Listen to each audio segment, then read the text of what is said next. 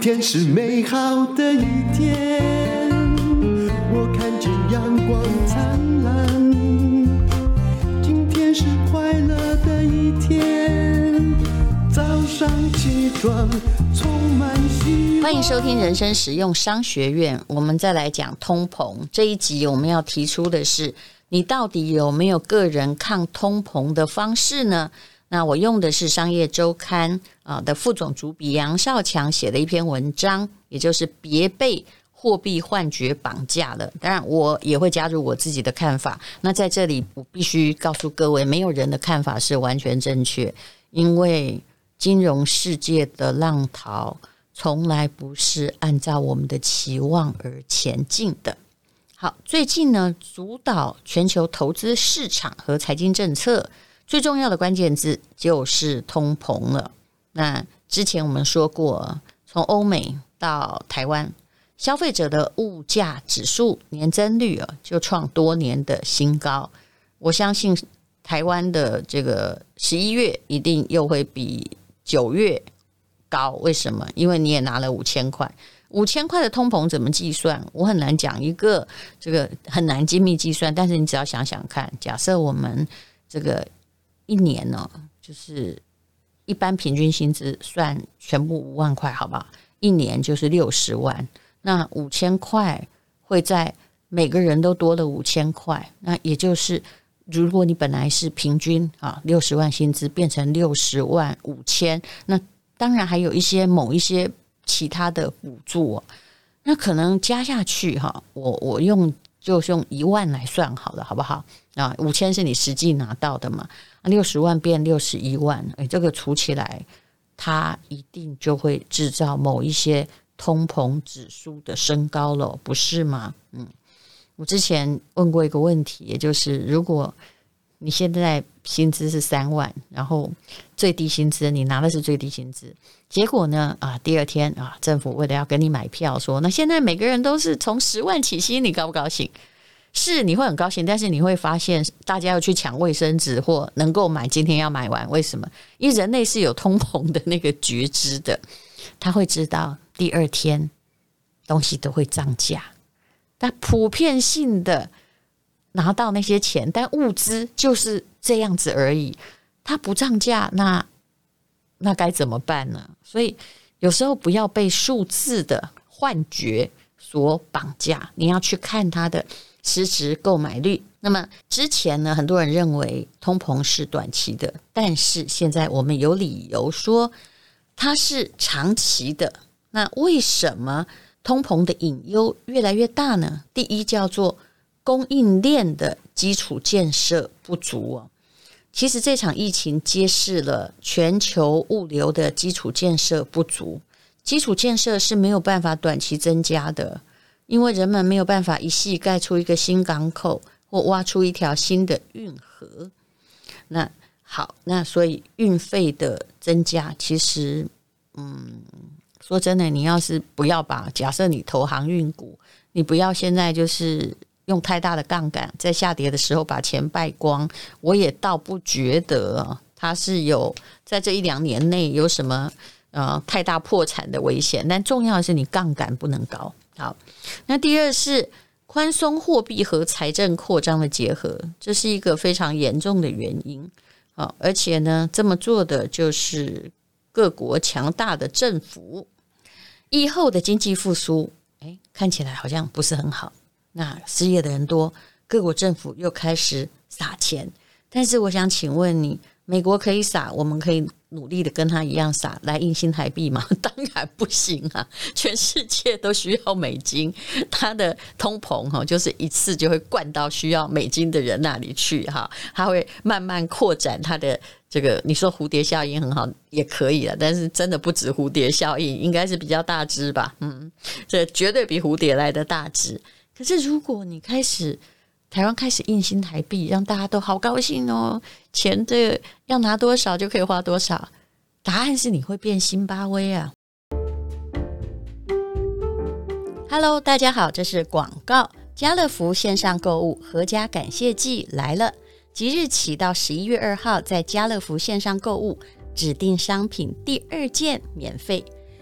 家乐福会在捐助五趴营业额给食物银行。去年家乐福总共捐了三百一十八万元，帮助了一万多个家庭。今年预计招募四百万元，帮助更多的家庭。合家感谢季，让爱心更靠近。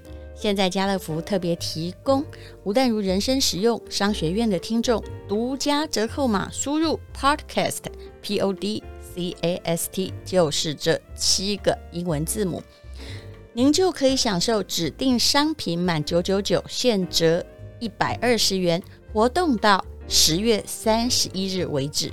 更多的资讯，请看本集资讯栏的连接哦。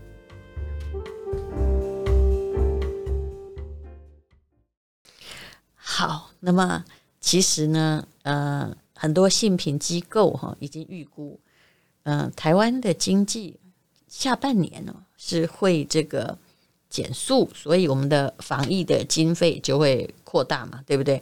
那当然哦，这个还是你拿到五千块，你很高兴，可是二零二一年财政的赤字也会增加。很多舆论认为，只要央行出手压制通膨，易如反掌。可是事实上，对抗通膨从来不是任何一个手段或一朝一夕可以成功，没有那么的简单。全球主要经济体的物价飞涨高达什么地步呢？这是呃杨少强整理的，那也来源是主计总处。不过我一定要告诉各位，主计总处所估计的物价的涨幅，其实不能够代表你所面临的。物价的涨幅啊，因为它的计算方式可能嗯包含很多地方，比如说捷运票就还没有涨啊，万一捷运票价再涨的话，那你可能很严重哦。那美国呢，它的九月的消费者物价是五趴，欧元区也是三趴多，台湾是二点六趴，看起来还好，对不对？那你你十月跟十一月你看一下好了，嗯。那么这个货币供给量呢，其实现在各国也都是高的，虽然有些国家并没有任何权利可以大印钞票。目前台湾物价上涨率跟各国相比，的确还偏低哦。那所以呢，央行在九月的报告还认为通膨是暂时的现象啊。那么，但是我还是觉得用我们的隐忧来看。也许不是什么暂时的现象，而且很多人已经从暂时来调整，就是说这个暂时可能本来也只是觉得疫情结束会变好，但是可能延续到两三年哦。来说我们的油价好了，今年以来呢，国际油价上涨六成，那么这也是通膨背后推动的那一只手哦。那央行的总裁、副总裁陈南光就警告，国内长期一直维持着宽松的货币政策，因为我们贷款啊，什么都还是容易的，对不对？贷款的利率也很低嘛，哈。那么，可是呢，啊，所以，嗯，如果哈我们没有改变的话，哈，有某些力量的松动，还是会引发我们的通膨的显著的上升。好。通膨我们已经讲很多了，那个人大概要怎么办？怎么应对呢？其实也只能提供你方法，而不是一个啊，就是 你五样都做哈，你恐怕也未必会 能够这个应付通膨。那怎么说呢？好，这是杨少强写的哈。哎，这个第一个哈，就是对付通膨哦，对不起，不是五个哈。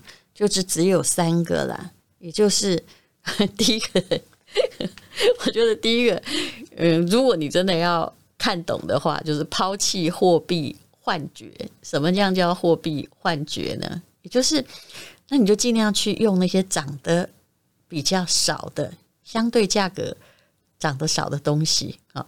比如说，他举例说，水饺一盘七十块，牛肉面一碗一百四十块，就比水饺贵一倍，对不对？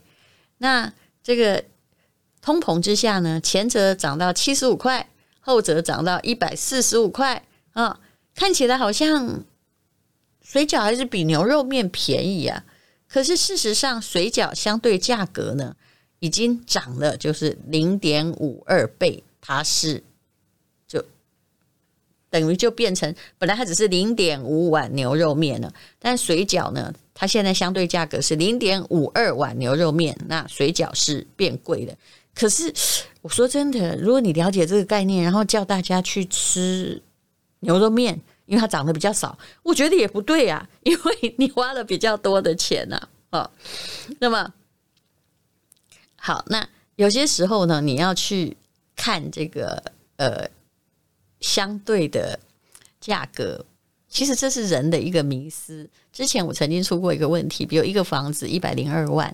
然后你杀到了一百万，哈，你省得多，还是一件衣服本来一千块，后来打五折变成五百块，你省得多？很多人都会回答衣服，因为他在算这个 percentage，就是算他诶打了五折，另外一个才少了两趴嘛，对不对？可是事实上那个两趴是两万啊，嗯，所以呢，还是那个房子省得多。我想这样的概念，数字概念，大家可以接受吧？其实呢。当一遇到通膨，你要所想到的就是，你现在的一百万，在明年不是一百万，可能就是，就算你拿到了，呃，一百万，现在大概只有八千块利息不到吧？就算你拿到八千块利息，其实它在第二年的实质购买力可能只剩下九十七万，你那八千块你没有赚，利息逗了，好。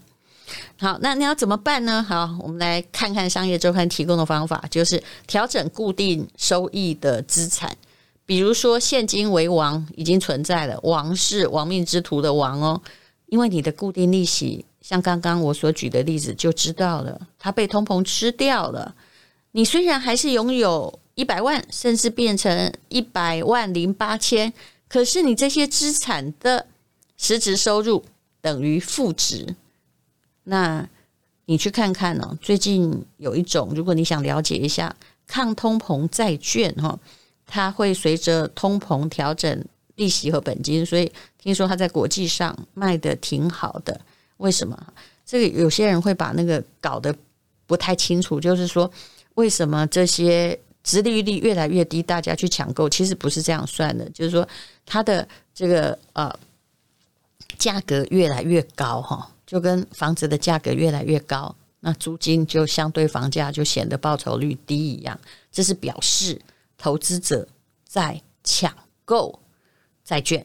那如果你发现，哎，怎么租金平均而言，怎么好像比例啊降低了？其实也表示投资者在抢购房子，用这样的了解比较能够懂。所以你真的不能存定存了，但我又不敢这么说，你知道为什么吗？因为怕你再去拿去玩期货，就本来还可以一百万变八千，现在一百万变成零，或者是因为怕通膨被诈骗集团骗走。好，那再下来一个概念，唉，这个概念呢，其实有钱人都知道，叫欠别人钱比借人家钱有利。通膨有利债务人，你今天如果你是借款的，一年借了一百万啊、那一年如果你被通膨吃掉，其实你明年还一百万，大概你等于就是还了九十八万而已啊。假设这通膨是两趴，所以其实通膨的结果是这句话，请大家记得，把财富由债权人移转到债务人的身上哦。但通膨时代虽然当债务人有利，但没有叫你去举债吃喝玩乐哦，而是拜托你投资自自己，还有投资那些可以盖过通膨的资产。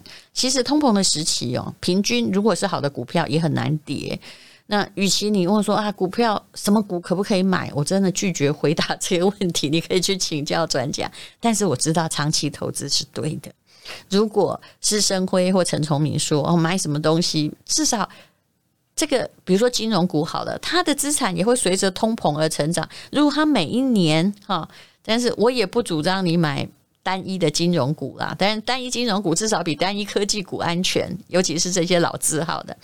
如果说这些每年可以拿到了五趴，但是我比较喜欢一篮子的 ETF，因为它分散了个别公司的风险。每年可以拿到了五趴，那通膨如果是两趴的话，你到底？还可以倒赚三趴，总比拿那个零点零八趴的定存利息好多了，不是吗？其实你要打败通膨真不容易，你只能呢让你的财富保值稍微比通膨跑得多一点点，就是多赚比通膨吃掉的多一点钱。但是无论如何，通膨一定会吃掉你的钱啊！你的面值，明年的面值，明年的购买力一定不是今年的购买力。那你能够做的，只是不要让哎呀，你财富很固定，增加不了多少，然后你越来越穷。的确，现在如果你没有资产，你真的要投资自己，因为你的能力可以转换成财富。那么，或者是哎，你如果保有资产的话，你可能要去想有没有什么东西啊，可以盖过这个通膨的损失。难怪现在很多人呢。这我只是题外话，我绝对不是鼓励你在台湾炒房，因为现在炒房没有任何的短期利润，根本就是涨价归公。可是以前呢、啊，一个房子二点五趴的租金，其实大部分人都不要。可是现在很多人却觉得很高很好，为什么？因为好歹他还可以等于通膨，他没有感觉，他拥有资产，他在欠债，他没有感觉到。他的财富在贬值，的确，我觉得跟央行副总裁所说的一样，就是民众对通膨的预期会让他们用实质的行为去购买很多东西，而去改变很多东西的价值。那这就是我们所面临的现在，赶快去寻找一个比较稳定的，可以盖过通膨吃掉你的钱的速度的。资产，或者是呃，主要是金融资产啊，啊，因为 我觉得 实在不能够鼓励炒房，哈，也很惊讶，在这么人口红利已经慢慢变低，然后其实外来的投资也并没有很高的状况之下，房价竟然在疫情期间，连这个屏东啊、宜兰啊，也全部都。呃，相当热门，这的确是很多人跌破眼镜的经济世界的活动，的确是也并不按照经济学家所认为的逻辑在进行。那我们每个人呢，所想做的就是保持自己的资产，不要一天一天的保掉。那大家还是要学会独特的、属于自己的长期的理财方式。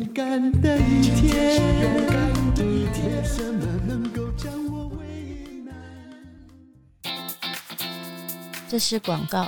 最近我觉得很欣慰的是，小熊一直在长高，这半年大概长了十公分。那么，如果他不是早产儿的话，他现在应该是小学六年级。如果用同年龄相比，哈哈，我比他现在的身高少了七公分，所以他将来一定会比我高。无论如何，这就会让人很开心。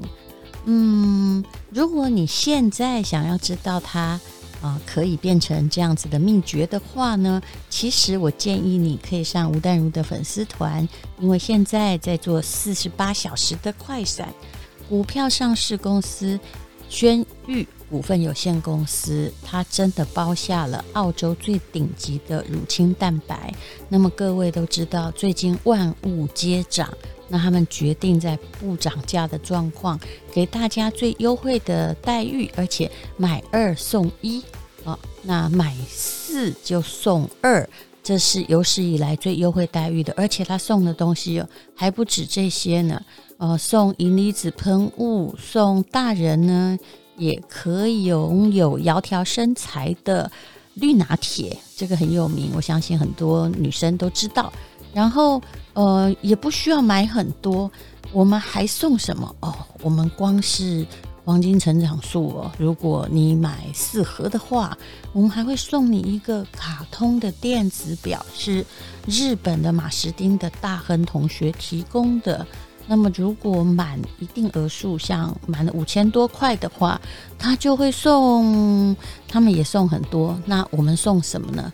我们拿两种东西出来送，一种就是有五段运用的电动牙刷，是用 USB 充电的哦，可不是用电池的。所以啊，是这也是我的 EMBA 同学提供的。然后或者你可以选一个现在价值已经要超过上万元的。